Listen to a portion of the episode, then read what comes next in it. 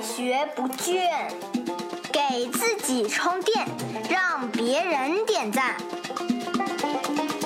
开始吧。大家好，我是老汪，这里是我们与喜马拉雅联合制作播出的《快学不倦》，给自己充电，让别人点赞。今天呢，我们来回答一位朋友提出的关于抽烟的问题。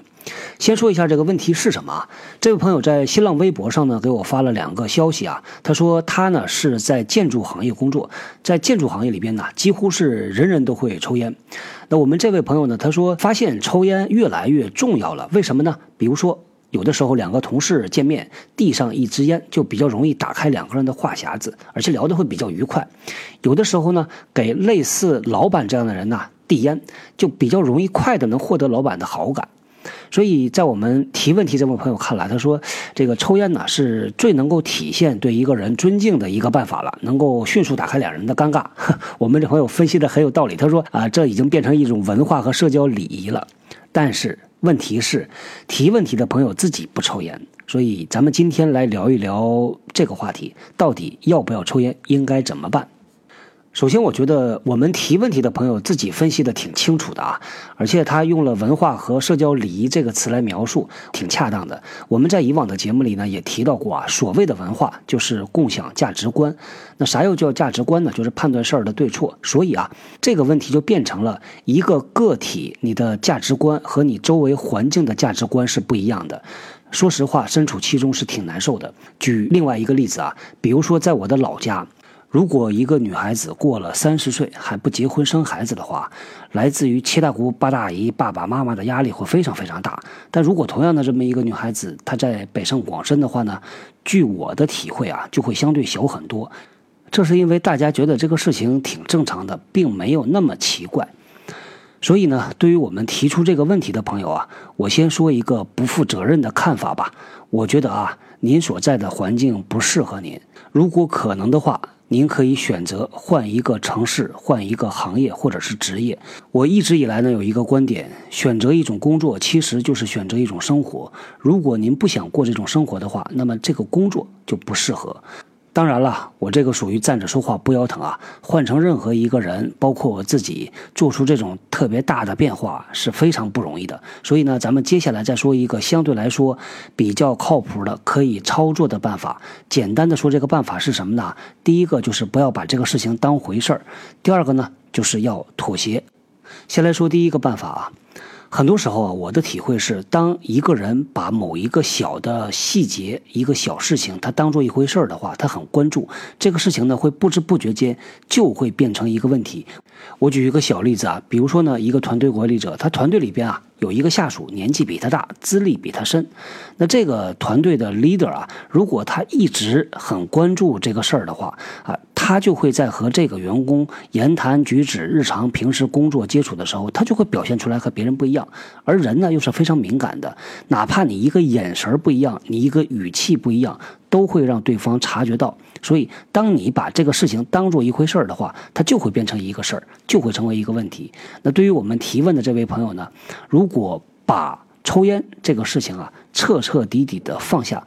不把它当做一回事儿，在和别的同事接触、言谈举止的过程里边啊，表现得非常的自然，非常的平淡，自然而然，时间长了之后呢，别的同事也会不太关注这个区别的。他们抽烟，抽他们的好了，我不抽烟呢，有我的理由。所以咱们接下来说第二个办法，叫做妥协。在什么时候我们要妥协呢？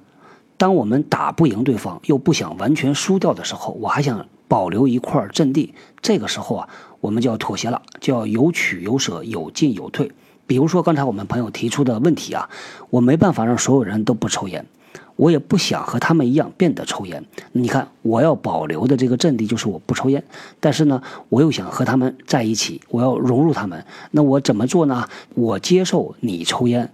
当存在着不同、存在着差异、存在着矛盾的时候呢，我们可以选择说点狠话，表示自己的态度，年轻气盛，对吧？说点狠话，心里很爽，但是他可能会把这个矛盾和不同放大。另外一个办法呢，就是把这个矛盾和不同啊，把它钝化。怎么样钝化呢？咱们同样拿抽烟这件事儿啊来举一个例子，比如说呢，你和另外一个同事聊天，他给你递了一根烟，这个时候你要怎么样去拒绝他？说三个办法。